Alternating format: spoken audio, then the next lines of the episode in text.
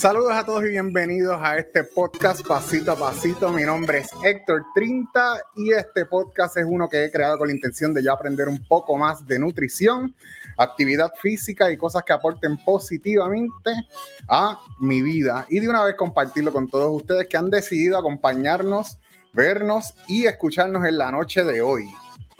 Me encuentro haciendo estas transmisiones en vivo, me encuentro haciendo estas entrevistas a través de las redes sociales, tanto Facebook, Instagram como YouTube, porque estamos en, este, en esta cosa del COVID-19, ¿verdad? Y yo a mí me llamaba la atención compartir historias de gente que han tenido transformaciones, coaches y otros profesionales de la salud, pero ya que no podemos estar en el mismo sitio, pues decido hacerlo de esta manera virtual para todos ustedes y esto es lo que ha salido y has tenido un buen apoyo hasta el momento.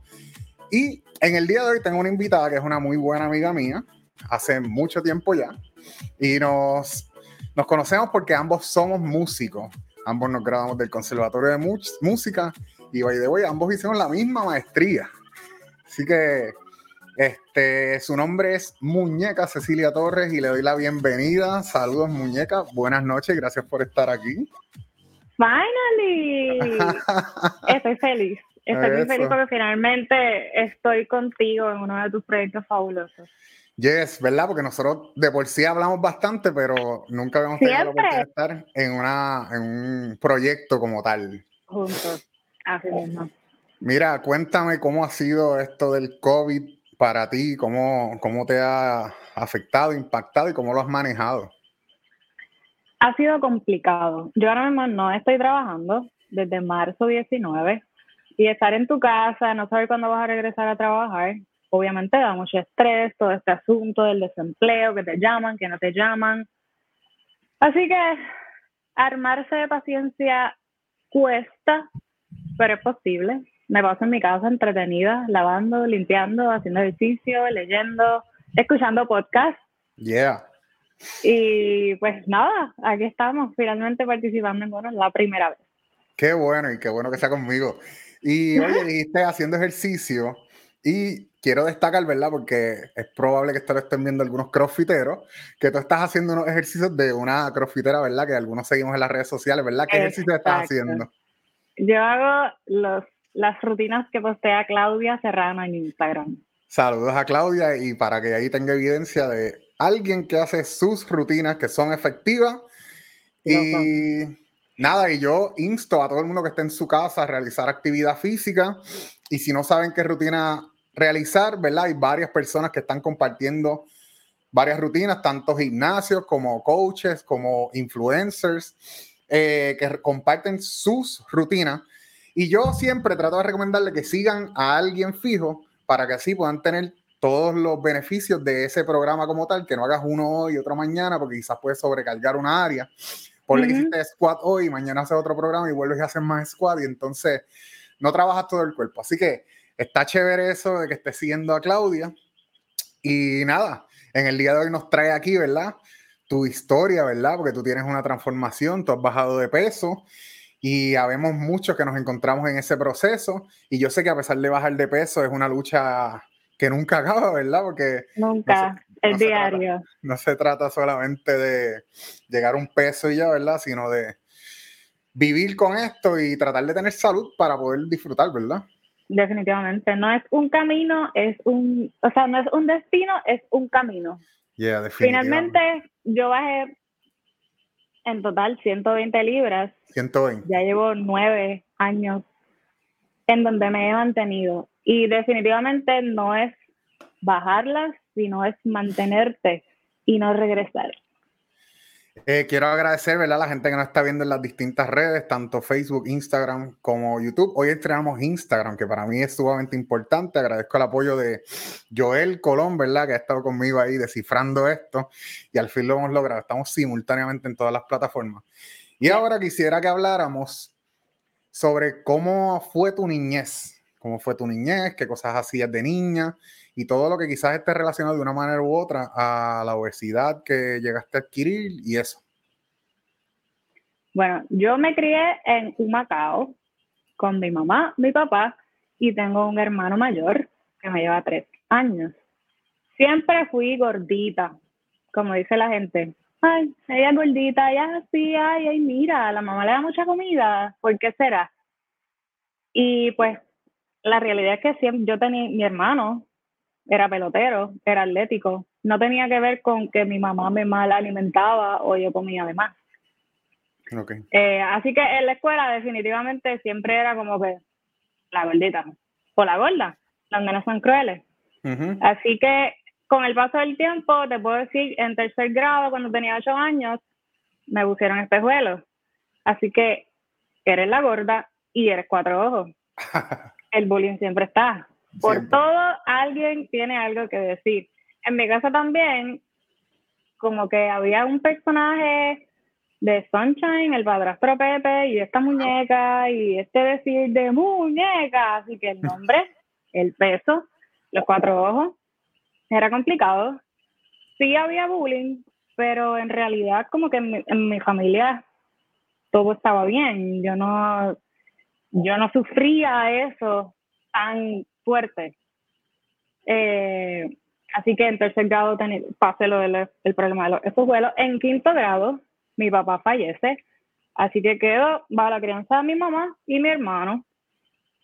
Todo súper cool paso a escuela intermedia y ahí era popular. Pero por mi personalidad, porque el nombre era cool y porque estaba dentro de las artes. Siempre estuve haciendo música, la Escuela Libre de Música, la Banda Municipal de Humacao, estaba en tantas cosas que no tenía tiempo, en realidad, para estar preocupada o que me consumiera lo social, de, de la crueldad de tus compañeritos. Además, tenía un hermano, un hermano mayor que era súper chulo y atlético y pelotero, así que el hermano siempre protege al hermano menor. Ah, muy bien, muy bien. Y estaba, tenía, tenía como que ese apoyo, todo el tiempo lo tuve. Eh, paso a escuela superior, y en escuela superior es que las cosas se empiezan a poner un poco interesantes. Yo tenía 16 años y pasó un verano y me llevan al pediatra y en un verano yo había aumentado unas 20 libras en dos meses. Y fue como que miraron a mi mamá como que esta mamá está maltratando a esta niña, le está dando demasiada comida, algo le tiene que estar haciendo porque nadie aumenta 20 libras en dos meses. Así que finalmente el, el pediatra me, observa, me mira el cuello. Ah, vamos a hacerle la prueba de la tiroides.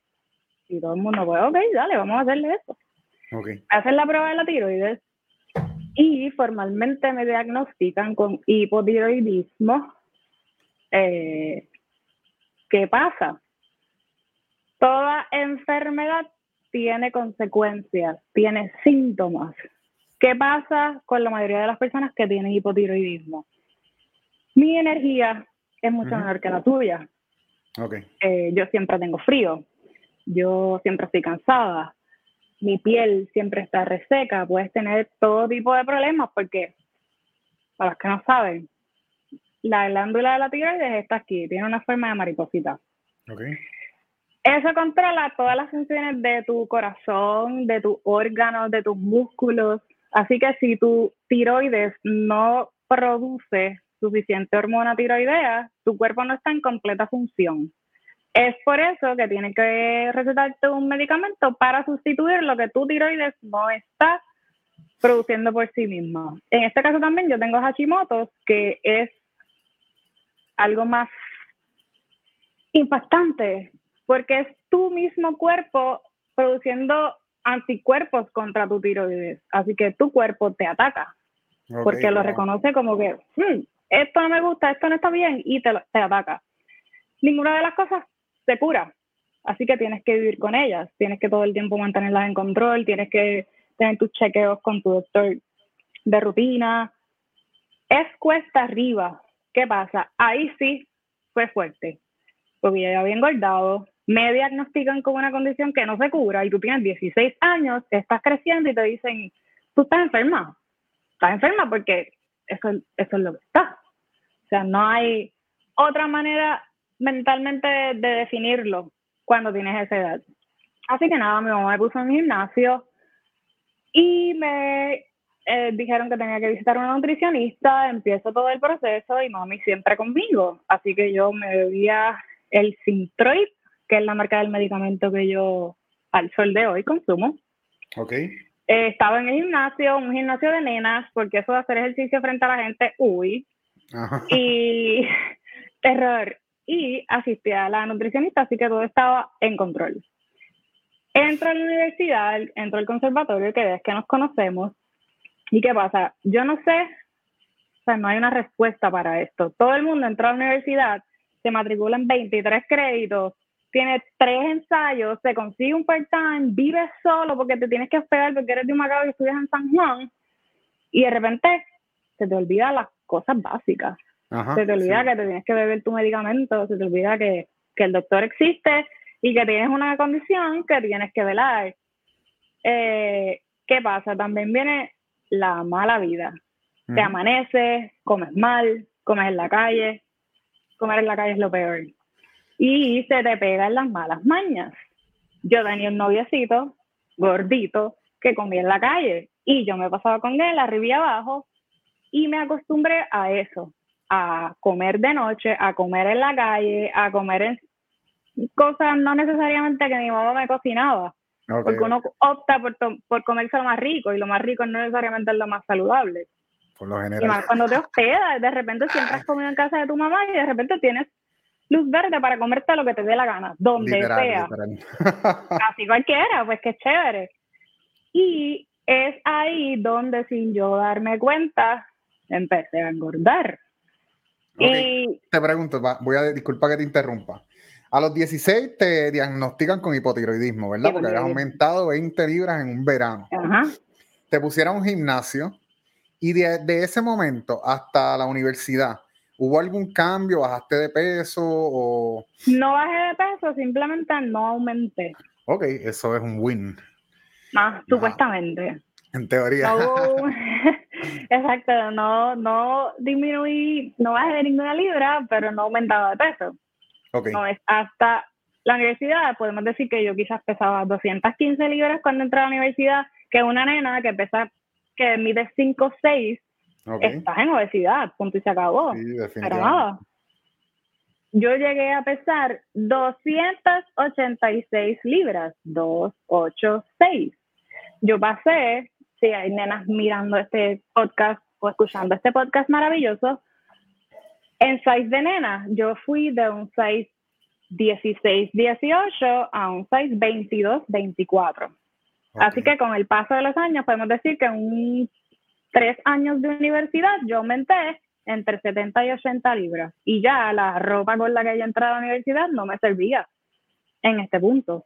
Pero tú estás tan ocupado que tú no, eso no es algo en lo que tú reflexionas, no es algo que ni tan siquiera tú sientes. Tú estás ocupado, tengo ensayo, tengo que trabajar, tengo un guiso, tengo, tengo esto, tengo lo otro. Así que tu agenda está llena y se te olvida lo básico. Hasta cierto punto, si tu mamá no está contigo, tu mamá no te está fiscalizando, tú estás por ti. Así que nada, con este mismo odio que te digo, que la, fue la peor influencia en cuanto a mi alimentación y las horas de comer, pues esa relación termina, pero yo me iba a casar. Así que terminó un poco difícil, podemos decirlo. Y en definitiva yo estuve en depresión. Ok. Cuando paso por ese proceso y entiendo que no era algo que yo podía manejar sola o que podía manejar con mi mamá, porque de hecho me fui a vivir con ella, decidí buscar ayuda y estuve con una psicóloga, Yomari Ramos, ella era psicóloga y consejera espiritual. Okay. Fueron como tres meses que yo vivía con mi mamá e iba semanalmente a la psicóloga. ¿Qué pasa? Yo tuve algo a mi favor y fue que en ese proceso emocional yo perdí el apetito. Así que yo comía porque mi mamá me ponía la comida de frente y que me ponía mami, comida saludable y comida ah, porcionada. Habían unos bowls clasificados como que aquí van los carbs, aquí va la proteína, estos son tus vegetales. Y el estado emocional en que yo me encontraba simplemente era, ok, ¿qué pasa? Mucha gente le da trabajo o sienten que eso es lo más difícil físicamente, de que te comes un cerro de arroz chino, de esos fonds, olvídate, eso es riquísimo, pero no. A comerte un bolsito que tiene medio cop de arroz o un cop de arroz Así que nada, la psicóloga me recomienda caminar. Iba, mi mamá iba conmigo, caminábamos las dos, la, la, la. En ese lugar había una cancha, en esa cancha hacían zumba. Mi mamá me dice, vente nena, vamos a hacer zumba, porque las mamás son otra cosa. Hoy es el Día de las Madres y de verdad que las mamás están a otro nivel. Ellas todo lo pueden, todo lo hacen, todo lo logran. felicidades a nuestras madres. Y mi madre creo que está conectada por ahí. Así que un beso a ella que está por ahí. Comienzo a hacer zumba. Así que tú estás así de gordo y tienes que brincar y tienes que saltar. Y entonces es ahí que tú dices, no puedo. Ay, tu mamá está, uh, aquí estamos, yes, lo estamos disfrutando. Y tú estás, wow, qué complicado, qué complicado. Pero te sentías tan bien luego de que definitivamente lo adquirí dentro de mi rutina. Iba a la universidad, mami me llevaba, comía lo que mami me daba, caminaba, hacía zumba, iba a la psicóloga, yo estaba bien. Y, y hubo una mejoría del cielo a la tierra.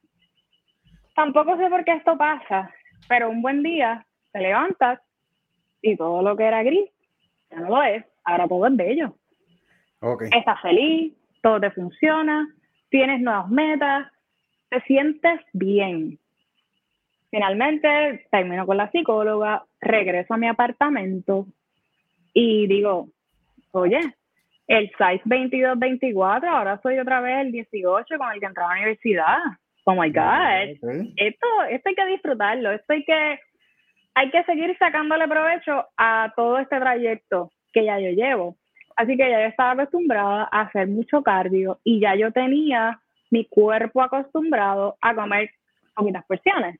Okay. Así que continué con eso. Pasa 2011, en el 2012, una vez salgo a hacer ejercicio, yo vivía y vivo actualmente en Miramar, salgo a hacer ejercicio en el área de condado y aquí hay un 24 que tú vas caminando y te compras la botella de agua, te compras lo que tú quieras y yo me compro una lata de Coca-Cola porque me encantaba. Termino de hacer ejercicio y me encuentro sola bebiendo una lata de Coca-Cola y yo mismo digo, pero ¿por qué yo me estoy bebiendo de esto? Si acabo de sudar y me estoy bebiendo una lata de Coca-Cola, esto no es lo que yo quiero en mi vida. Así que enero de 2012 digo, hasta aquí, esta es la última lata de Coca-Cola que me voy a beber.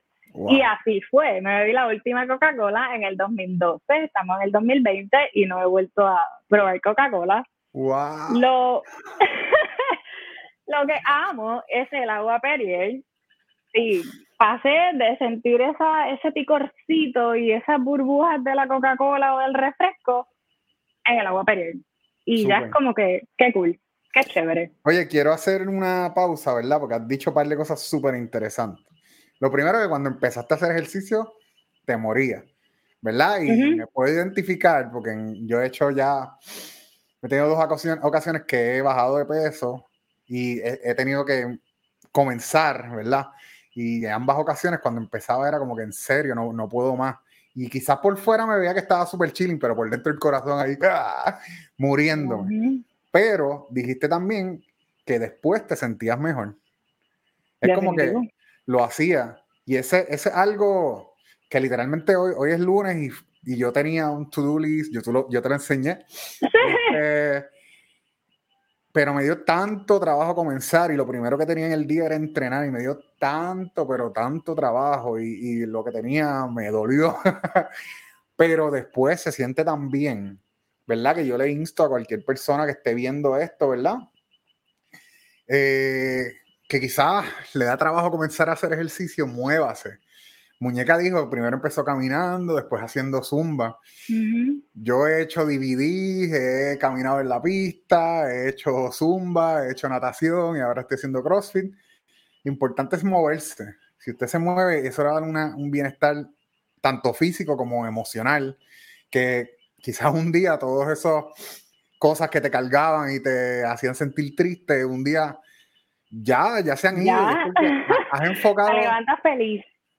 y yo lo pienso, lo que pienso es que tú, como cambiaste el enfoque, te enfocaste en hacer cosas positivas y productivas para tu vida, pues. Sí, la rutina cambió. Eso fue cambiando todos los otros aspectos y cambiando también ese aspecto emocional. Es que lo adhieres a ti y en realidad, si lo haces en la mañana, pasas el día súper chilling, súper cool, súper bien. Si lo haces en la noche, yo soy una que son las nueve de la noche a veces y mi esposo me mira y tú vas a hacer ejercicio ahora y yo tengo que hacer ejercicio, esto yo no me acuesto a dormir y es como que ok, lo hice, lo logré, así que lo hagas súper temprano en la mañana o hablando de la noche, no hay excusa. Cuando te funcione, cuando te funcione, seguro. Lo a hacer. Yo trato de salir de eso temprano, trato, trato, pero igualmente hay días que me veo en casa y no he entrenado y pues son las nueve de la noche y hay que hacerlo.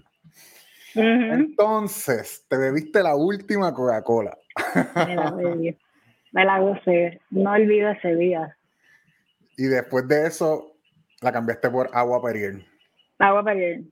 Era horrible porque me salía antes a agua con sal. Ahora me encanta, me fascina. 2012. Vivo sola. Ya me acostumbré a comer en porciones pequeñas.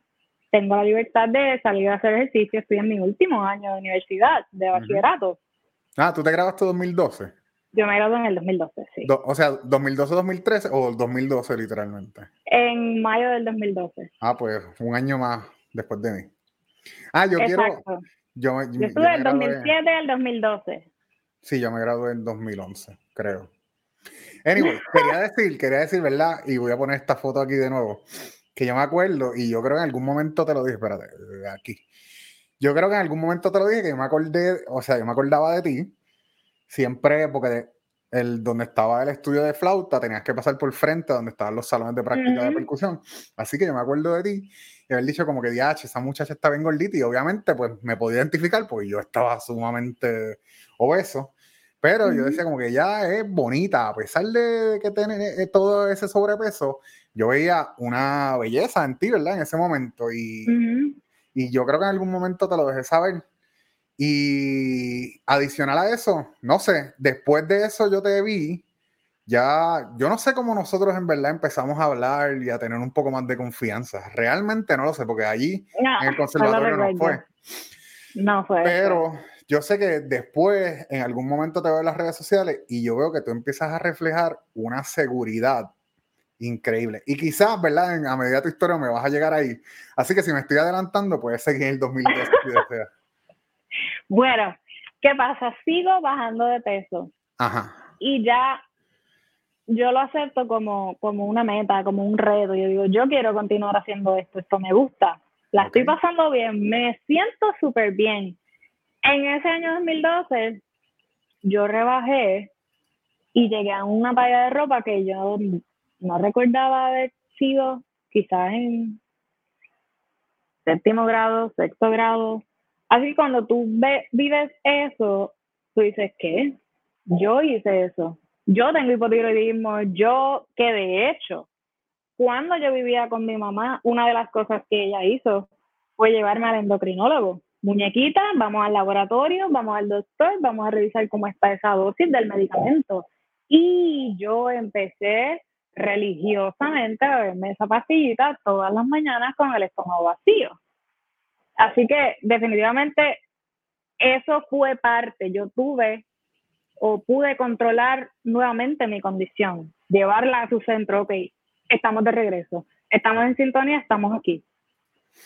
Rebajo en ese 2012 tanto o que yo no recordaba hacer esa talla de ropa antes, quizás cuando mi mamá todavía me compraba la ropa. En el 2013 entré a estudiar a la universidad del Turabo la maestría, que fue lo que nosotros hicimos juntos, pero nunca estuvimos en ningún curso juntos. No, no, es la misma, pero nunca coincidimos en eh, Nunca coincidimos, exacto. En el 2012 yo tenía, en el 2013, cursaba la maestría, tenía mi full time trabajando en el, en el conservatorio y no dejaba de hacer ejercicio. Y a mí me dio mucho trabajo mi maestría, porque cuando tú estudias en el conservatorio, tú estás acostumbrado a estar cuatro horas en un salón de práctica tocando tu instrumento. Tocando. Para eso vives. Eso es lo más y lo mejor que sabes hacer.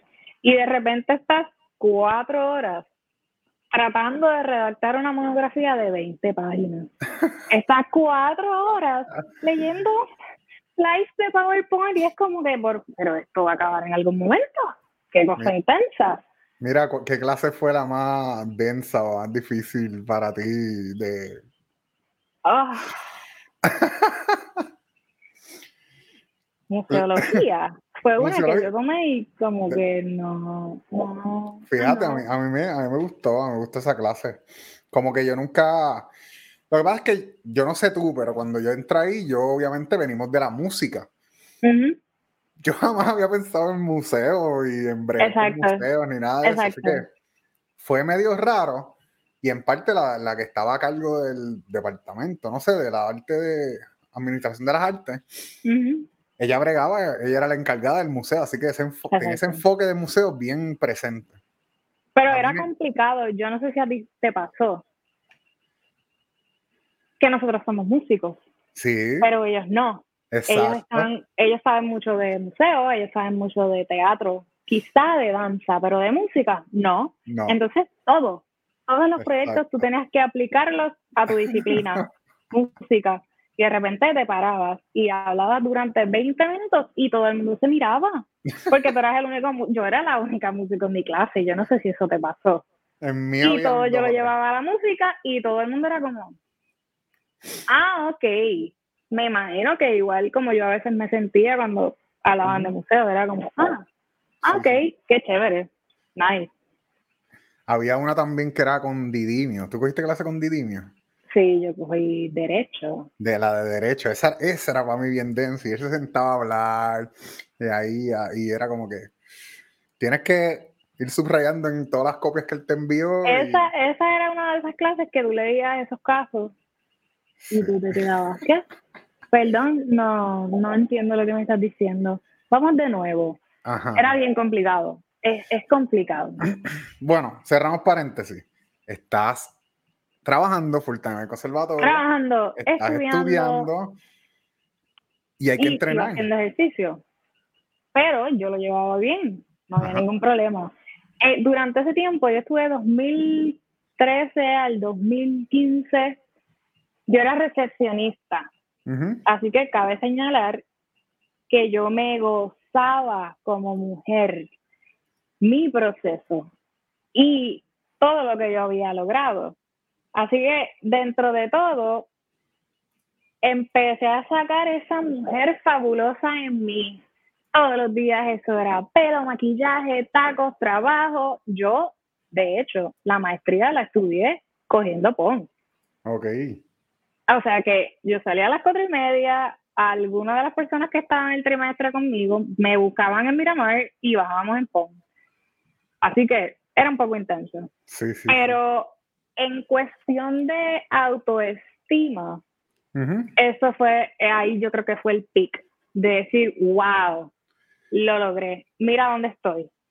Y definitivamente eso le pasa mucho a las mujeres, todo el mundo pasa por ese proceso de aceptación, hay mucha gente que no han rebajado, que no, ni siquiera están gordos y no tienen ninguna imperfección ante la sociedad y como que ahora se sienten mal. Así que eso varía de caso en caso. Pero yo definitivamente me vivía mi película de modelo y era sumamente feliz. Así que 2013 fue uno de mis años favoritos. 2014 también. En el 2014, dentro de todos los cambios y procesos que yo estaba experimentando, fue que me quité el pelo.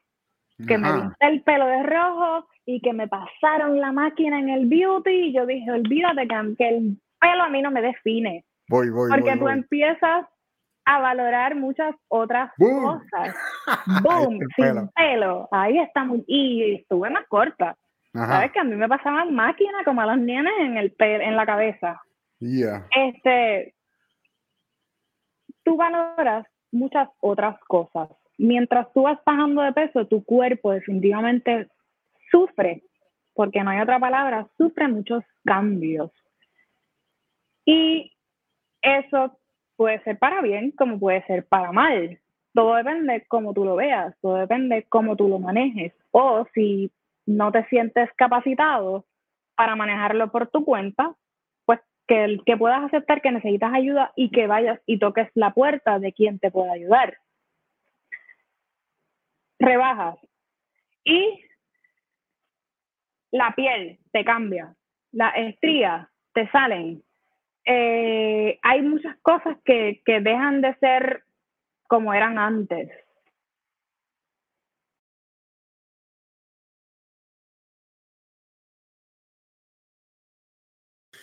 Yo no sé si te escuchan, pero yo no te escucho. Estoy aquí. ¿Me escuchas? Ahí. Sí, yo creo que se fueron los audífonos, pero te escuchan muy bien. Hello. Sí, te escuchan muy bien. ¿Me escuchas? Super. Pues ese proceso a mí me costó, pero yo le di mucha atención a continuar aceptando mi proceso y aceptándome a mí. Este es el único cuerpo que yo tengo, así que con o sin imperfecciones, de acuerdo a mi punto de vista, esto es lo que hay. Así que esto es lo que tienes que amar y esto es lo que tienes que seguir cuidando. Pasa 2014, 2013, 2014, 2014 me quité el pelo, 2015 empiezo a trabajar en el conservatorio, paso de ser la recepcionista fabulosa a ser coordinadora de actividades. ¿Qué pasa cuando tienes ese trabajo? Ser coordinadora de actividades implica que tú estás todo el tiempo arriba y abajo, literalmente corriendo en backstage, pregando con estudiantes, pregando con maestros. Pasas mucho tiempo sentada cuando estás trabajando con la logística de la actividad y pasas mucho tiempo de pie cuando estás en la actividad. Y a mí me yo empecé a sentir cosas raras, en este caso, en mis piernas. Okay. Me duelen las piernas, me veo venitas en las piernas, siento sensaciones, me da dolor, se me hinchan las piernas. ¿Qué pasa? Es raro. Tú se lo comentas a otras personas y todo el mundo se queda como que, nena, estás cansada, estuviste en un turno de 12 horas, nada está pasando. Yo hablo con mi doctora y ella me refiere a un internista. Entro a aquella oficina del internista y el señor me mira así como, tú eres una nena, ¿qué tú haces aquí? Aquí que lo, lo que yo atiendo son personas mayores. Y me siento, me levanto la falda y le muestro mis piernas y le explico todo lo que yo había estado sintiendo las sensaciones, los movimientos, la presión, el dolor, le mostré las venas que yo estaba viéndome y él me envió a hacer un estudio que le llaman Doppler, en donde ellos ven cómo está tu circulación. Y todo esto es un poco denso porque uno no sabe lo que está pasando. Finalmente me hacen el Doppler, me dan el resultado, voy al internista y él me dice, nena, sí, tú tienes más circulación, como si te estuvieran diciendo, voy al supermercado a comprar una libra de pan. Nena, claro que sí, tú tienes mala circulación. ¿Qué implica eso? Tengo 26 años quizás, en ese momento, 25, 26 años. Estás en una oficina de un doctor y el doctor te está diciendo que tienes otra cosa. No era suficiente el hipotiroidismo, no era suficiente el Hashimoto's, no era suficiente con beber sin Ahora me estás diciendo que tengo problemas con la circulación Insuficiencia venosa crónica. Nombre formal. Y no solo eso, sino que esa tampoco se cura y también requiere que tomes un medicamento para tratarlo. Ok. Se me cae el mundo. Se cae. Todo lo que habías construido se te cae. Porque dicen, o sea, vamos a seguir. Después que he logrado todo esto, después que llegué hasta aquí, se derrumba. Todo se cae fue fuerte una vez más. Y también digo, esto yo no, yo no puedo bregar con esto sola. Yo soy una persona que siempre estoy viendo si es algo que yo puedo manejar, es algo que alguien me puede ayudar, un familiar, en este caso mi esposo, o si yo necesito ayuda profesional. Así que yo entendí que yo necesitaba ayuda profesional y comencé con el psicólogo Ángel Graciani, y fue difícil porque era un psicólogo hombre. Entonces tú le estás contando todo. El psicólogo está con las banderas y con los aplausos y el confeti. Y tú estás, ¿qué pasa? Tengo otra condición más. Y él está diciéndote, ¿y qué pasa? ¿Se te acaba la vida? ¿Hay algo que no puedas continuar haciendo? Porque esto apareció. Y entonces tú te detienes y dices, pero es que yo, ¿de qué yo me estoy quejando? A mí no me falta ninguna extremidad esa condición no me hace daño a nivel de que yo no pueda seguir con mi rutina.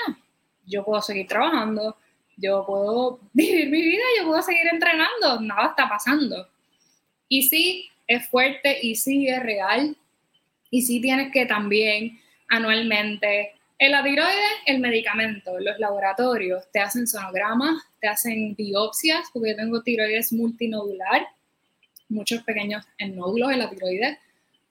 Y en las piernas anualmente te hacen un doble para ver cómo está tu circulación, tienes que tomar tu aspirina, tu anticoagulante, obviamente tú vas al dentista y tú tienes que decirle al dentista, yo veo anticoagulante. O sea, aquí no hay chiste que si se te cortó un poquito, que no, tú tienes que estar, mira, con pinzas porque bebes anticoagulantes, porque necesitas que la sangre suba, que te llegue al corazón, que estemos bien, que estemos en sintonía y en armonía. Así que fueron, fue un proceso de mucha ansiedad, fue un proceso de sentirte con las manos atadas porque no es algo que tú puedas controlar. Pero simplemente, una vez más, toca detenerte, pensar, reflexionar y aceptar que al menos sabes lo que es.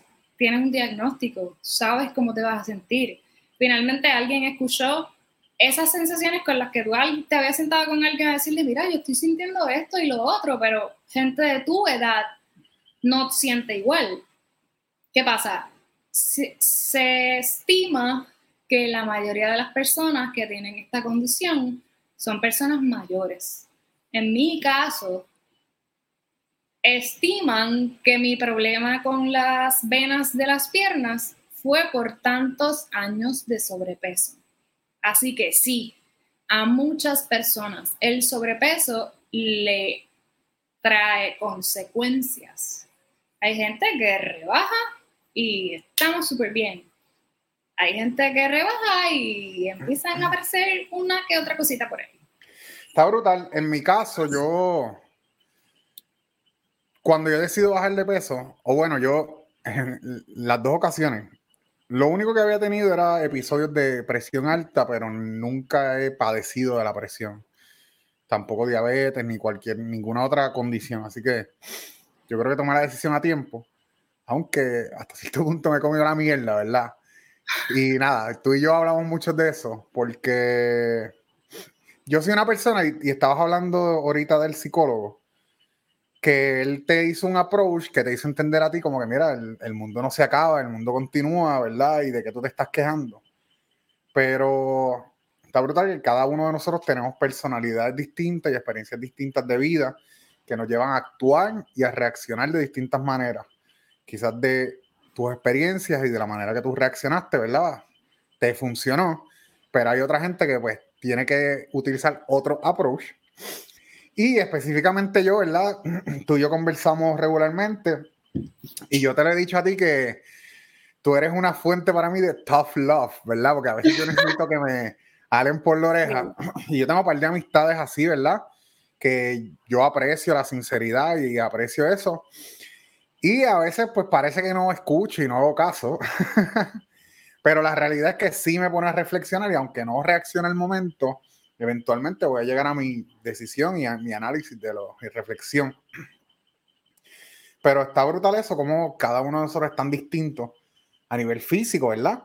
Que puede tener las consecuencias tan distintas cada uno del otro, como a nivel emocional.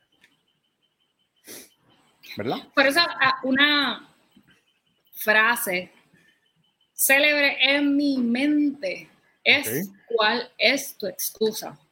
Ok. Muñeca, ¿qué está pasando? ¿Está pasando algo? Yo se lo digo a mi esposo a veces, se lo digo a mis amistades, te lo he dicho a ti. Hoy me siento triste. Yo, dentro de los síntomas del hipotiroidismo, cuando eso no está completamente en control, es tendencia a la depresión. Así que yo puedo ser un sol, todo en mi vida puede ser bello y yo tengo temporadas en que yo abro los ojos y yo me quiero volver a dormir. Porque yo químicamente mi cuerpo está en denial, yo no quiero, yo no me siento bien. Y, y pasar por eso te lleva a un punto de tú conocerte pero necesitas escuchar tu cuerpo, necesitas escucharte a ti, necesitas detenerte detente. Good morning, muñeca. ¿Cómo te sientes hoy? Todo está bien, todo es bello. Hoy tengo mucha ansiedad, a mí me da mucha ansiedad, yo no lo voy a negar. Lo que pasa es que yo soy una reina y mi esposo puede dar fe de eso. Yo soy la reina de canalizar emociones. Una cosa increíble, nadie se da cuenta. Obviamente, alguna amiga o mi mejor amigo, yo le puedo escribir, hoy estoy crazy. Crazy, meaning, tengo mucha ansiedad, no me siento bien, hoy me siento down. Pero es top. ¿Cómo me siento hoy? Hay veces que yo le digo a mi esposo, hoy no es un buen día él simplemente sabe que a lo mejor que es complicado. O me das mucha atención o me dejas de lejito.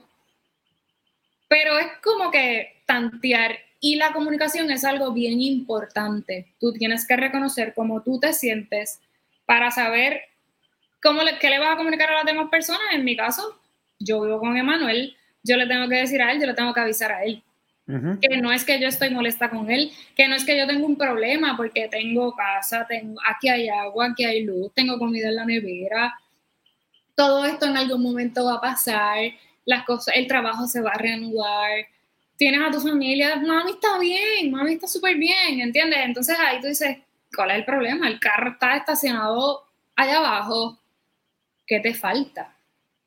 Hoy no te sientas bien, hoy no te sientas bien, Necesitas comenzar a ver vitamina, bebe vitamina. Necesitas matar todos esos demonios en la bicicleta. Bendito, ok, dale. Después, ay Dios mío, me monté en la bicicleta, estuve una hora, me duele la espalda. No importa, lo hiciste, lo hiciste por ti, te sientes mejor, canalizaste emociones. Buscar canalizar. Yo creo que tú también eres de los que canaliza a través del ejercicio. Eso es maravilloso. Es medicina. Sí, definitivamente. Oye, hablando de ejercicio, eh, estás haciendo los entrenamientos de Claudia. Ajá. Y acabas de mencionar la bicicleta también, ¿verdad? Eh, cuéntame un poquito de la bicicleta y tú, y hay historias de amor con bicicleta. ¿Qué te digo? Bueno. Dentro, como todo, todo tiene una razón de ser, todo tiene un síntoma, todo tiene un medicamento, pero todo tiene una recomendación. ¿Qué puedes hacer para mejorar tu circulación y ver que tu cuerpo esté en, el funcionamiento correcto y que todo esté bien? Mira, ejercicio. A mí me mintieron en algún punto de mi vida, donde cuando me dijeron que si yo rebajaba se me iba a curar lo de la tiroides. Eso fue una mentira, pero no importa. En fin, para el bienestar de tu circulación, tienes que hacer ejercicios. Pues en ese tiempo, fue en el 2016, yo tenía una bicicleta fija, porque acá en Miramar estaba de moda. Los bien chula. Mi color favorito es el rojo, así que yo tenía mi super bicicleta colorada, fabulosa, y la corría de vez en cuando. ¿Qué pasa? Tengo la oportunidad de que me presten una camella una bicicleta de cambios. Y yo no soy mucho de brincar, ni de saltar, ni de hacer cosas extremas, ni de correr bicicleta en la calle. Así que llegué al lineal de Bayamón y allí aprendía y corría. Tuve varias amistades que me decían, nena, ponte el casco y las zapatillas y los clips y tú te vas adentrando en ese mundo y vas adquiriendo conocimiento y creando nuevas amistades. Así que eso era cool, eso era súper cool. En el 2017, una amistad de José y Basilio, no me olvido. O sea, era, te estoy diciendo que José tenía 50 años quizás y Basilio tenía 60. Y gente con 50 y 60 años que practicaban la disciplina del ciclismo formalmente y de una manera seria, consistente. Me dijeron, muñeca, tienes que evolucionar, tienes que salir del lineal. Así que me matriculó en estas clases de ciclismo, supuestamente, en donde la meta era capacitarte para que tú pudieras rodar en la carretera y la graduación era hacer una ruta de 100 millas. Y tú te, crees como que 100 millas, eso es un poquito o eso es un montón. Finalmente a mí no me importó, yo, no me importaba la meta o el cómo terminara, cómo culminara, sino el proceso. Yo lo que quería era perder ese miedo de poder correr la bicicleta, porque yo no te voy a negar que yo soy bastante miedosa, pero es que cuando tú no vienes de una vida o de una niñez en donde tú has practicado distintos deportes y te has trepado en el palo y te has tirado por la cuesta, hacer esas cosas después de los 20 años o los 25 años es medio complicado, o por lo menos para mí. Así que empecé en el ciclismo, empecé a coger las clases, que es donde te hablaban de la alimentación. En este caso, por ejemplo, los ciclistas tienen que comer carbohidratos. Así que tú vienes de una mentalidad en donde low carb, tienes que comer carbohidratos, todo equilibrado, todo balanceado, y llegas al mundo del ciclismo y esa gente come cerros de pasta, cerros de arroz. Y tú te quedas, pero esto va en contra de mis creencias, no puede ser, ¿por qué? Pero definitivamente sí tienes explicación y no hay ningún problema con todo lo que tú te ejercitas y todas las calorías que puedes quemar en, haciendo rutas largas. En ese proceso, yo conozco a mi esposo. Sabes que siempre que entras a una disciplina distinta, creas nuevas amistades, creas un montón de amistades por Facebook que tú no sabes ni quién es quién, pero yo te he visto y tú me has visto a mí, ¿verdad que sí? Olvídate, somos amigos, somos amigos del CrossFit, somos amigos del ciclismo, somos amigos de la vida, de la música. Mi esposo es ciclista, lleva 10 años corriendo bicicleta y él sí lo hace como es. Yo soy una ciclista aprendiz, siempre me he declarado de esa manera. Okay, okay. En el 2017, él me acompaña a hacer mi ruta de 100 millas. En la mañana 94 nos reventamos. Yo volé de mi, de mi bicicleta, caí de cabeza, rompí el casco y desde ese momento, yo que soy una miedosa, dije, olvídate, esto no es lo mío, vamos a dejarlo hasta aquí. Después de eso vino María y yo lo que hacía era caminar y correr y ya me olvidé de la bicicleta, enganchala ahí, olvídate de eso, yo no quiero volver a saber de la bicicleta porque no me quiero caer. ese es el miedo. 2017, 2018, 2019. Me casé en el 2019 con mi ciclista favorito, pero él hacía lo suyo, pero yo no quiero bregar con eso, olvídalo. En el 2019, en octubre, una amiga se compró una bicicleta y me dice, por favor, me puedes acompañar, yo sé que tú sabes, quiero que me ayudes. Así que si se trata de ayudar, la realidad es que yo lo voy a hacer. Solo por eso es un compromiso emocional de que yo me debo a mis amistades y a toda persona que honesta y genuinamente venga y me pida ayuda. Así que, ok, dale, vamos a hacerlo. Fui al lineal. Ella estaba entrenando para un trialo. Okay. Y eso me pareció muy interesante. Ah, qué chévere un trialo. Bien, punto. En ese día que fui al lineal me encuentro con José, que era este amigo que desde el inicio que yo estuve en el ciclismo me dijo, matricúlate muñeca, te va a ir muy bien, lo vas a hacer bien él había hecho eh, Ironmans, como tres o cinco. Así que nos encontramos, empezamos a conversar y yo le digo, ¿tú te imaginas? ¿Tú te imaginas? Como si eso no fuera posible. Yo haciendo trialo, olvídate de eso. Y el nena, sí, no te preocupes, tú lo puedes hacer. ¿Qué pasa? Genuinamente, siempre que alguien a mí me ha dicho no puedes, o que alguien a mí me ha dicho claro que puedes, eso yo siempre lo he utilizado a mi favor. Así que 2019, en octubre, yo dije, tríalo, hay uno en diciembre, dale, vamos a hacerlo. Fui a una piscina y, y ¿qué es lo que tengo que hacer? Pagas esta, este seguro, pagas este fee cada vez que vengas a las clases, tírate al agua. Consíguete uno, dos, tres, los materiales que necesitaba. Y yo fui con mi bultito y todas las cosas y empecé a hacer natación. ¿Qué pasa? Tienes que aprender una disciplina desde cero. Dentro de la ansiedad que a mí me da de por sí, yo también soy impaciente en muchas ocasiones. Y cuando siento que lo estoy haciendo mal, me entra este delirio de doña perfecta que no siempre puedo manejar. Y es como, como un desespero. Porque tú sabes lo que tienes que hacer, tienes los materiales, estás levantándote a las 4 de la mañana, llegas a la piscina, todo está bien y no te sale. Pero, pero, muñeca, es que no se aprende de la noche a la mañana, ten un poco de paciencia. Tuve paciencia, Entrené, pagué la inscripción del primer trialo, que fue en diciembre 8, no lo olvido. no tenía ningún problema con la ruta de ciclismo. La corrida a pie, honestamente la subestimé porque pues yo había corrido antes, eso no tiene nada que ver. Y la natación tenía que nadar 400 metros en la laguna. Yo fui varias veces a la laguna, cogí mis clases de natación, eso era un proyecto. Pero cuando tú te comprometes tanto contigo, definitivamente no hay sol, calor, frío, nada, nada te detiene. Así que yo me levantaba temprano, hacía, tienes el bulto del trabajo, el bulto de la piscina, te tienes que bañar allí, tienes que bañarte frente a todo el mundo, tienes que ir y tienes que hacerlo mal. Tienes que pasar por hacerlo mal para poder hacerlo bien. Oye, y eso a mí me ha costado mucho porque a mí parte de por qué no me gustaba ir a entrenar a los gimnasios era porque dentro de mi cabeza yo pensaba que la gente estaba pendiente a mí y que era de mal gusto o para mí un bochorno hacer las cosas mal y que la gente me viera, imagínate metiendo las patas con público de frente. Pero yo creo que eso también tiene que ver con el delirio de músico, porque cuando tú te paras en un escenario, tú lo vas y tú lo das, tú, vas a darlo todo y lo das todo y nada te detiene. De repente tienes público para hacer algo que no haces a la perfección, que no haces excelente. Es complicado.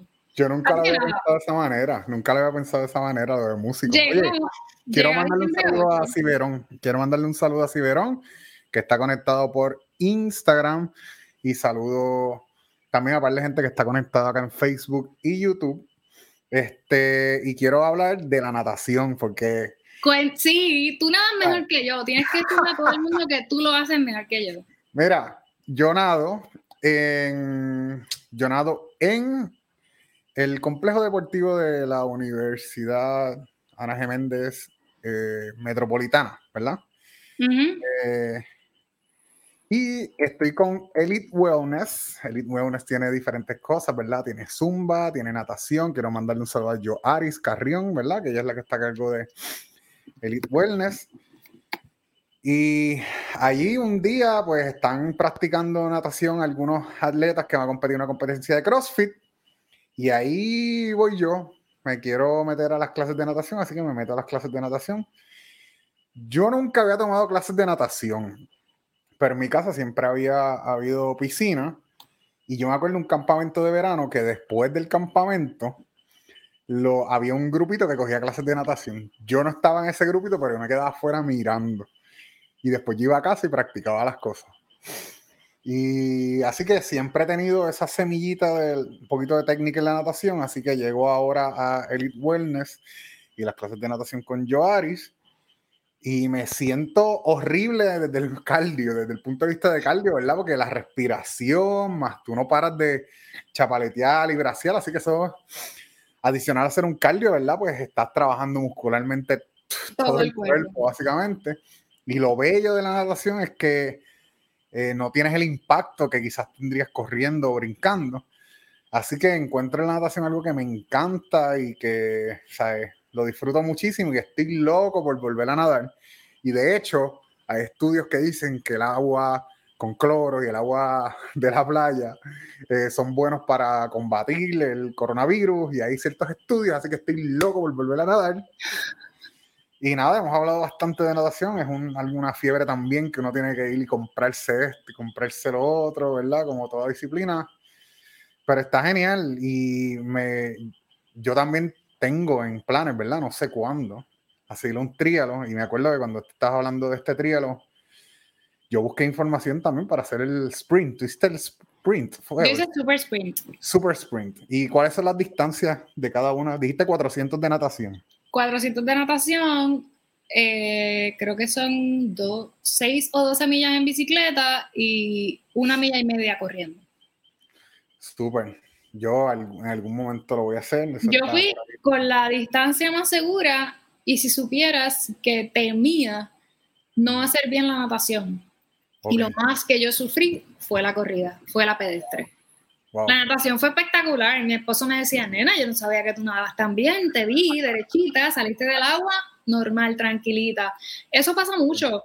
Uno se subestima, uno se latiga, uno se critica, uno piensa que lo está haciendo súper mal, pero honestamente, tantas madrugadas, tantas prácticas, tanto ver videos, yo pasaba horas viendo videitos en Instagram y tratando de internalizar, porque yo soy una, que yo creo que estoy haciendo algo de una manera y resulta que no. Así que parte de eso es porque, por lo cual yo grabo las rutinas que hago. No necesariamente lo hago a toda capacidad con la postura correcta, como recientemente estábamos hablando de hacer un full squat. Sí, sí, pero ese proceso lo tienes que pasar. Yo vengo de pesar casi 300 libras y de no haber hecho deporte nunca en mi vida. No puedo pretender tener ese full squat on point, porque no, no es para muchas personas sí, pero no necesariamente para mí. Todo el tiempo es pensando en mí. ¿Quiénes? Yo siempre busco inspiración en otras personas, viendo videos, leyendo historias, hablando contigo. Te envío un mensaje diciéndote, chico, porque tú has leído muchos de mis tantrums. Quiero hacer esto, me enviaron esto. Mira, yo no sé hacer un handstand ¿Me puedes decir, por favor, cuál es un ejercicio que yo puedo utilizar para trabajar algo relacionado? Porque handstand, ¿sabes? Estamos trabajando con el full squat. No podemos cubrir todas las bases, poquito a poco. Ah, yo te dije, yo te dije que tienes la fuerza para hacer el handstand. Que de hecho, algo para, ¿verdad?, continuar con la línea del asunto del trialo. En ese momento, mi esposo no estaba entrenando completamente. Ok pero surgió una, un boom, una moda, una funcionalidad de lo que son los smart trainers de paraciclismo. Yo le regalé a mi esposo uno para Navidad, bien espectacular, obviamente, con el propósito de yo también poder utilizarlo. ¿Qué pasa? Mi esposo le saca el jugo y se saca el jugo él, montado ahí. Porque tú le quitas la rueda de atrás a la bicicleta, colocas la bicicleta, y entrenas en una aplicación, se llama Swift, pagas tu suscripción mensual, él tiene su cuenta, yo tengo mi cuenta, cada quien trabaja de acuerdo a su capacidad. Así que yo, por ejemplo, puedo estar 30, 45, una hora, hacer eh, entrenamientos de repetición, a mí me gusta rodar sola, él hace carrera, él hace group rides, entonces cada quien trabaja lo suyo. Él, esto es gracioso pero yo me casé con un hombre atlético. Yo, él bien, es bien gracioso porque nosotros no tenemos este tipo de conversaciones, como que tú haces lo tuyo, yo hago lo mío. Él me conoció mientras yo hacía ciclismo. Él no tiene esa mentalidad de que yo vengo con toda esta historia, toda esta trayectoria. Pero él es un ejemplo muchas veces. ¿Por qué? Ese hombre no se quita. Él pone la máquina, eso implica que tiene que estar tanta cantidad de tiempo, tiene que quemar, tiene que recorrer tanta distancia, tiene que hacer lo que tenga que hacer. Y no se quita, me tengo que acostar a esta hora, me tengo que levantar a esta hora, me tengo que comer esta comida. Entonces, llegas a la conclusión, por ejemplo, yo soy una persona totalmente sensible, que la gente que me rodea afecta mi ambiente. Así que mi esposo, que afecta a mi ambiente, es una persona totalmente enfocada, con fundamento, con dirección, que no hace las cosas al garete, que si las va a hacer, las hace como manda que se hagan. Así que tú ver eso definitivamente te inspira y hay que buscar esa inspiración en, en tu familia. En mi mamá, que es una super mom, porque nos crió a mi hermano y a mí estando sola nunca se consiguió un novio, nunca pasó nada. Mi mamá es una super mom. ¿Qué hay que hacer? ¿Montar un abanico? Vamos a montar un abanico. ¿Cambiar un receptáculo? Vamos a cambiar receptáculo sin ningún tipo de problema. Y mi esposo, él es súper profesional, él, es, él está muy enfocado en su disciplina. La familia, siempre, que siempre esté ahí, que siempre te apoye. Definitivamente hay que buscar rodearse de gente que aporte y que apoye lo que tú quieres. ¿Tú quieres hacer un trialo? Emanuel me dijo, no te preocupes, dale, vamos para adelante, yo te apoyo. Él no se levantaba conmigo a nadar a la piscina, porque eso no es lo que él interesa hacer. Pero él estuvo, tú sabes, con banderas y brincando y saltando el día que a mí me tocó hacerlo. De hecho, después de eso, un fin de semana, el próximo fin de semana, él tuvo un accidente en bicicleta, ambulancia, hospital y toda la cosa. Entonces me toca ser a mí su apoyo. Todo el tiempo, uno, somos seres individuales. Tú tienes que poder hacer las cosas por ti y para ti. Y tienes que saber qué es lo que tú quieres y qué es lo que tú necesitas.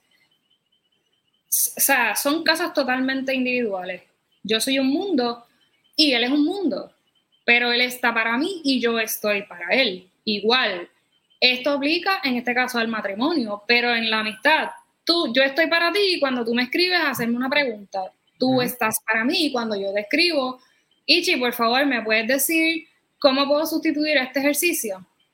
Igual mis amistades, así que es muy importante que si igual te toca estar por un tiempo solo, porque la gente que te rodea ahora mismo no aporta nada a ti, quédate solo. No hay ningún problema con eso. Pero siempre buscar rodearte con gente que apoye lo que tú eres, cómo tú eres, qué es lo que tú quieres, para que tengas ese, ese incentivo y ese aplauso porque somos humanos. Sí, definitivamente, y, influye, nos afecta, ¿sabes? Si tú tienes a tu alrededor gente que te resta, que te chupan energía, que te estancan, ¿verdad? Y tú tienes tus issues más los de esa persona, Exacto. pues es como que te vas a quedar estancado, te va a arrastrar a ti, y no es que no apoyemos a nuestras amistades cuando están en, un momento difícil, porque eso es parte de, pero sí, uno, se, uno sabe, uno sabe cuando hay alguien que te está atrasando y, y es genial, ¿verdad? Como tú mencionas y como tú identificas que el ambiente y la manera de ser de tu esposo, ¿verdad? Aportan de una manera positiva, ¿verdad? A tus metas y a tu, a tu estilo de, el estilo de vida que has decidido adquirir, ¿verdad? Este, quería hablar también, porque, ¿verdad? En las redes sociales uno encuentra cada cosa en Instagram y la comparte. Y hay muchos movimientos, ¿verdad? De autoaceptarse y de amarse y de no al body shaming. Y yo estoy de acuerdo con todas esas cosas. Pero pienso que hay una línea bien fina entre aceptarse y amarse como uno es, ¿verdad? Y no tener, poner unos estándares físicos que tiene que tener una persona. Entre eso y justificar malos hábitos tanto de estilo de vida como de alimentación. Y quiero saber tu pensar en eso, ¿verdad? Porque tú eres alguien, ¿verdad? Que comparte muchas cosas para de bienestar, ¿verdad? Y de motivación para otras personas, tanto para ti, imagino. ¿Qué piensas de esos movimientos de amarse, de aceptarse, versus estilos de vida que no son saludables? Recapitulamos la frase, ¿cuál es tu excusa? Yo no creo, no avalo, que bajo la razón o la supuesta razón de aceptarte como eres, justifiques o quieras esconder que no estás en salud. Porque el sobrepeso puede ser por tu culpa, puede que no, pero tú tienes todas las herramientas para poder trabajar y poder bajar de peso. Yo, bajo ningún consejo, o sea, yo fui obesa, yo fui por muchos años obesa, yo tengo mis condiciones médicas. Tú, por ejemplo, no las tienes. Así que, ¿cuál es tu excusa? Si tú tienes una capacidad que yo no tengo, si tú no sufres unos síntomas que yo sufro, si tú no tienes que esperar media hora en la mañana o una hora en la mañana después de tomar tu medicamento para beberte el café que te gusta, eh, emocionalmente tú no tienes tendencia a la depresión, físicamente tú no tienes frío cuando no hace frío, tú no tienes dolores en las piernas porque no te está circulando la sangre bien. O sea, no hay excusa para disfrazar no estar en salud como que yo me acepto como soy, porque yo me acepto como soy. A mí me pasó, esto es algo que yo nunca, nunca voy a olvidar. Y yo ese chiste se lo hago a mi esposo, ya que le he mencionado tantas veces. Hay muchas cosas físicamente en mi cuerpo que yo acepté. Por ejemplo, las estrías. Yo acepté que mi cuerpo tiene estrías. Puede tener estrías de hace tiempo, como puede tener estrías que me salgan en el futuro, a lo mejor cuando tengo un hijo, o qué sé yo. Eh, la celulitis, hay muchos posts que hacen en las redes sociales hablando sobre la celulitis, que sea gorda, que sea flaca, que todo depende de la postura, que no creas todo lo que se ve. Y eso es real. Y hay mucha gente que lo entiende y hay mucha gente, mujeres, que no lo entienden y que viven aferradas a algo que no es real. Pero el punto es, yo con mis estrías en los brazos, yo uso traje de baño, yo uso camisas de manguillo, yo uso camisas tubo. Y yo he llegado a un punto emocional y psicológico que yo no pienso, ay, tengo esta camisa de manguillo, se me ven los brazos. Ay, tengo esta falda corta, que yo no uso, utilizo cosas cortas, pero por ejemplo en la playa se me ve la celulitis, yo no lo veo, porque ya yo lo acepté. Yo, yo las estrías yo no me las puedo borrar. La celulitis, yo con una dieta baja en grasa, haciendo eh, ejercicio, yo puedo lograr que no se agrave, pero yo no me lo puedo borrar. Entonces, primer date con mi esposo. Chan, chan, chan, todo es bello, que de hecho fui del gimnasio a comer con él. Hay gente que cree que la primera cita tú tienes que estar bello y hermoso, puesto para la foto. Yo no a mí tú me ves fea. ¿No te gusta fea? No hay ningún problema. No hay ningún problema. Nuestra primera cita, fuimos a comer, fuimos a beber un café. Estamos bebiendo café y él me hace, ¿qué es eso? Y yo, ¿qué? ¿Eso? ¿Qué cosa? Eso. Él me está señalando el brazo. ¿Y sabes qué tiene el brazo? Estría. Pero donde están, se nota que eso no es un brazo de una persona de mi tamaño actual.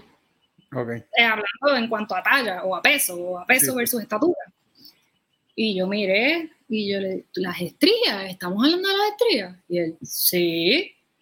Y yo, muy honestamente, le dije, ah, es que yo era gorda.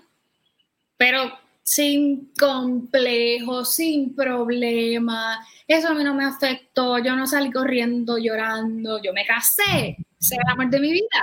¿Tú entiendes? Así que definitivamente a ese nivel tú puedes llevar, llevarte a ti para aceptarte.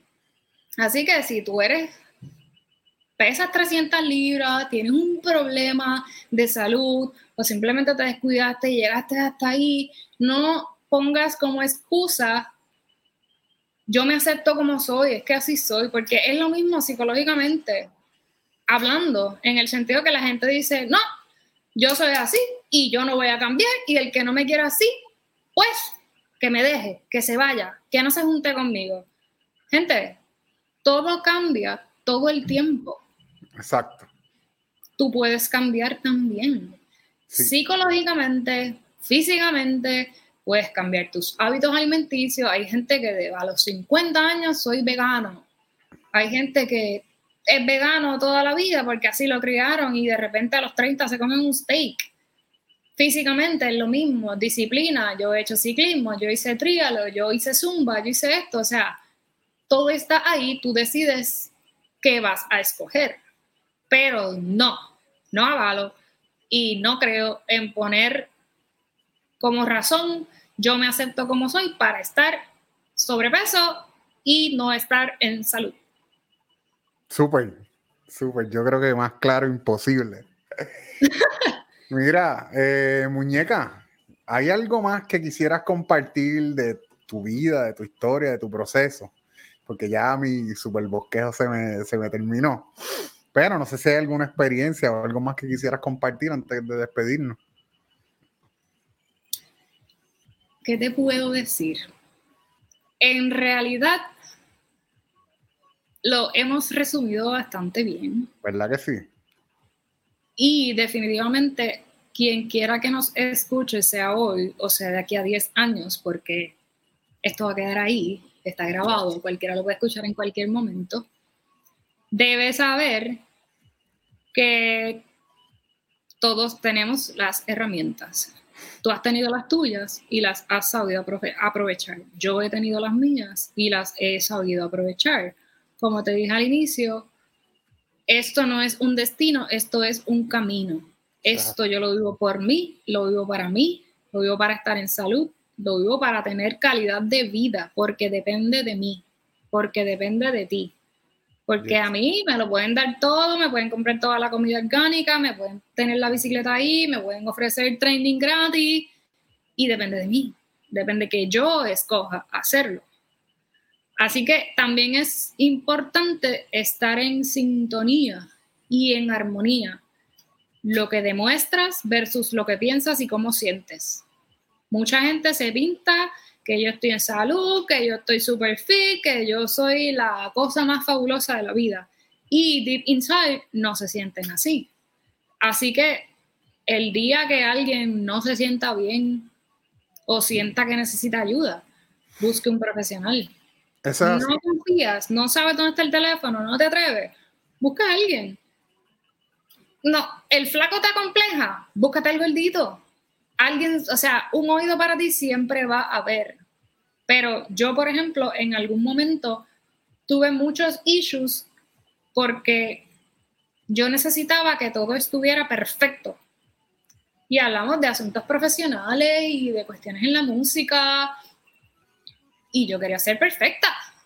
Y cuando no se me daba perfecto, yo me sentía tan mal y te aceptaron en el campamento, ganaste el premio, pasaste la audición, fuiste la mejor, pero no, porque fallé, porque se me olvidó, porque, y mira, látigo, látigo, látigo, látigo, ¿y para qué? Oye, sabrá Dios. disfrutas el proceso. Sabrá Dios si esa parte de músicos también, porque estamos acostumbrados a perseguir esa perfección en nuestra ejecución. Pudiera ser, porque a nosotros nos enseñaron que las cosas son así y tú las vas a hacer así y no vas a fallar y no.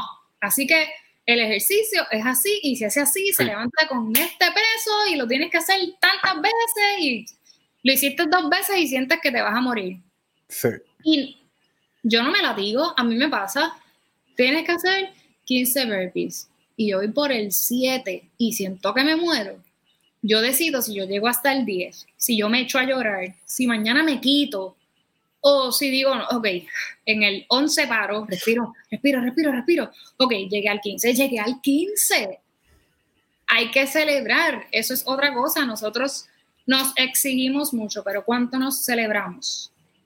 A nosotros mismos. Hoy entrené, hoy lavé ropa, hoy cociné, hoy fregué, hoy jugué con mi perrita, hoy hablé con mi mamá, celebra, disfruta, porque para eso también tiene que haber tiempo. Es de la única manera en que yo he podido aportar a mi estabilidad emocional en este tiempo del COVID y a mi valor como ser humano, porque solemos poner a las personas en un pedestal y nosotros, ¿dónde quedamos? Yo soy la más linda, la mejor, la más flaca, la, lo que sea que para mí sea importante, yo me doy a mí el primer lugar.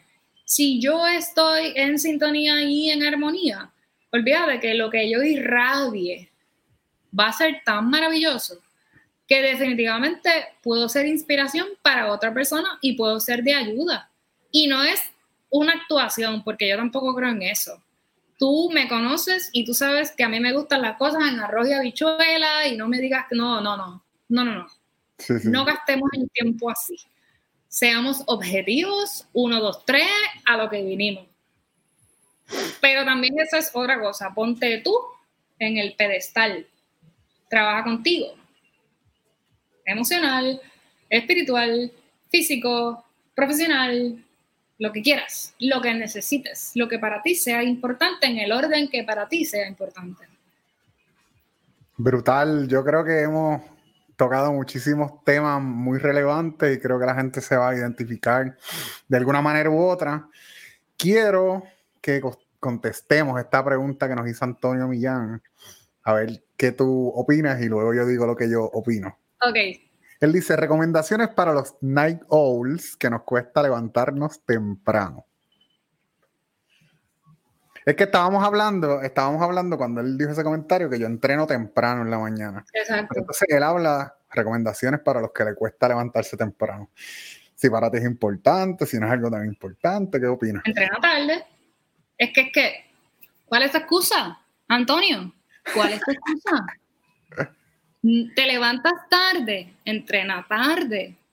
En mi caso, yo ahora me levanto un poco más tarde. Si siempre me levantaba a las 6, pues ahora a las 7, las 7 y media, a veces las 8. Y yo, yo tengo una alarma para las 8, no pasa de las 8 de la mañana. Pero mi esposo se levanta temprano, porque él tiene que estar a las 8, tú sabes, frente a la computadora, ejerciendo. Y él entrena como a las 5, él ya después de las 5 y media, eso se está poniendo tenso, a las 6 ya estamos tarde y hay que avanzar, porque su entrenamiento no es un entrenamiento corto, por lo menos una hora. Y yo a las 9 empiezo, a las 9 y 15 él me ve acomodando el kettle. Espérate, necesito el kettle y los dumbbells, ay, los, ay, el mat, espérate, el abanico y el, tú vas a hacer ejercicio ahora. Sí. Así que excusa no hay, porque yo me levanté hoy. Yo tengo salud, yo tengo vida, yo tengo el equipo, yo tengo el video. Y cuéntame, ¿qué hace que no puedas hacerlo? Bueno, pues voy yo, voy yo. Mira, si a ti te funciona, ¿verdad? Si tu estilo de vida, tu trabajo y tu realidad te funciona levantarte tarde, ¿verdad? Y tienes tiempo para realizar todo lo que debes realizar, perfecto.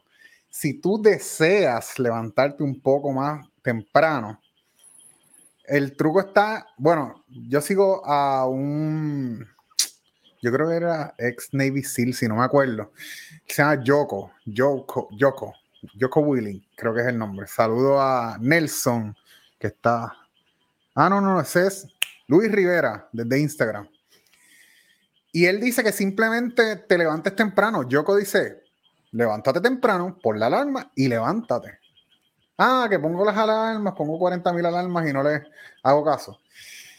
Yo pongo más de una alarma porque me asusta.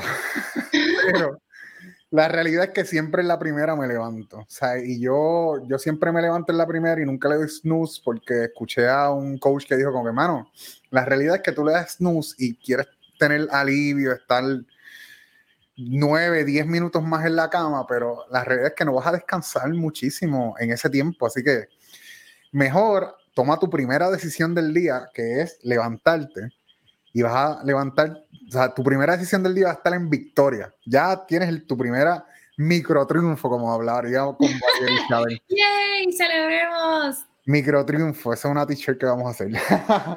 Pero ese es tu primer micro triunfo y segundo, pues doblar la sábana, recoger la cama, que ese es el segundo micro triunfo, pero no voy a hablar de eso. Te levantaste. Diache, pero es que me acosté a las 3 de la mañana, ¿por qué no voy a levantar temprano? Bueno, si tú te quieres levantar temprano, pon la alarma y levántate. ¿Qué va a pasar? Va a llegar el momento que el cansancio no va, vas a aguantar el cansancio. Y por default te vas a acostar más temprano porque el, el cuerpo no va a aguantar. Yo soy de los, yo creo en win the morning, win the day, como que poner las cosas más importantes del día en la mañana y salir de ellas, leer las cosas más productivas, leer, entrenar y luego seguir el día. En mi caso, ¿verdad? Que no tengo un horario de trabajo todos los días, ¿verdad? Ahora sí tengo un trabajo. Mañana voy a hacer café en Sweet and Heavenly Café en Gurabo. Anuncio no pagado, soy el barista de allí. Pero que los días que no tengo un trabajo fijo, pues trato de levantarme temprano como quiera, salir de esas cosas productivas en la mañana y eventualmente seguir haciendo todo lo demás. Así que esa es mi recomendación. Pon una alarma, no le piches a la alarma, levántate y eventualmente pues te vas a tener que acostar más temprano porque el cuerpo te va a decir, brother, hay que descansar. Básicamente, fuerza de voluntad. Eso es un excelente consejo yo lo apoyo, yo lo avalo. Yo he tenido mis épocas en donde a las 4 de la mañana te tienes que despertar para poder pregar con todo y que te dé tiempo y llegar y toda la cosa. Pero si ya desde el inicio la persona te está presentando una excusa, yo te tengo que confrontar. Yes. Y yo te voy a confrontar y yo te lo voy a preguntar. Ah, ok, no puedes hacerlo por la mañana. ¿Cuál es la excusa? Pues lo haces por la tarde, lo haces por la noche. Yo lo hago Si yo lo hago, tú también lo puedes hacer. Mira, Carlos Pagan dice, en mi opinión, no hay hora, se entrena cada vez que esté el tiempo. Funciona y llega el momento que hasta dos veces al día. Ajá. Eso es seguro. bueno, muñeca, yo estoy agradecido de que se nos haya dado esto, esta oportunidad y agradecido que hayas estado aquí conmigo, compartiendo conmigo y con todos los que nos sintonizan esta historia. Eh, espero que sea la primera de muchas, ¿verdad? Y que podamos hablar de otros temas en un futuro. Yes. Este, y nada, yo, mientras tanto, pues le digo a la gente, gracias por sintonizar. Y le pido que se suscriban a mi canal de YouTube, Héctor 30, que se suscriban al Facebook mío. Yo tengo una página que se llama Héctor 30, que es donde está, donde está publicándose este video. En Instagram, arroba Héctor 30 también. Y esto que estamos hablando hoy es parte de un podcast que se llama Pasito a Pasito. Y en ese podcast, pues es la versión audio. audio. Pues la versión audio la pueden escuchar en las plataformas como Apple Podcast, Google Podcast, Spotify, Tuning Radio.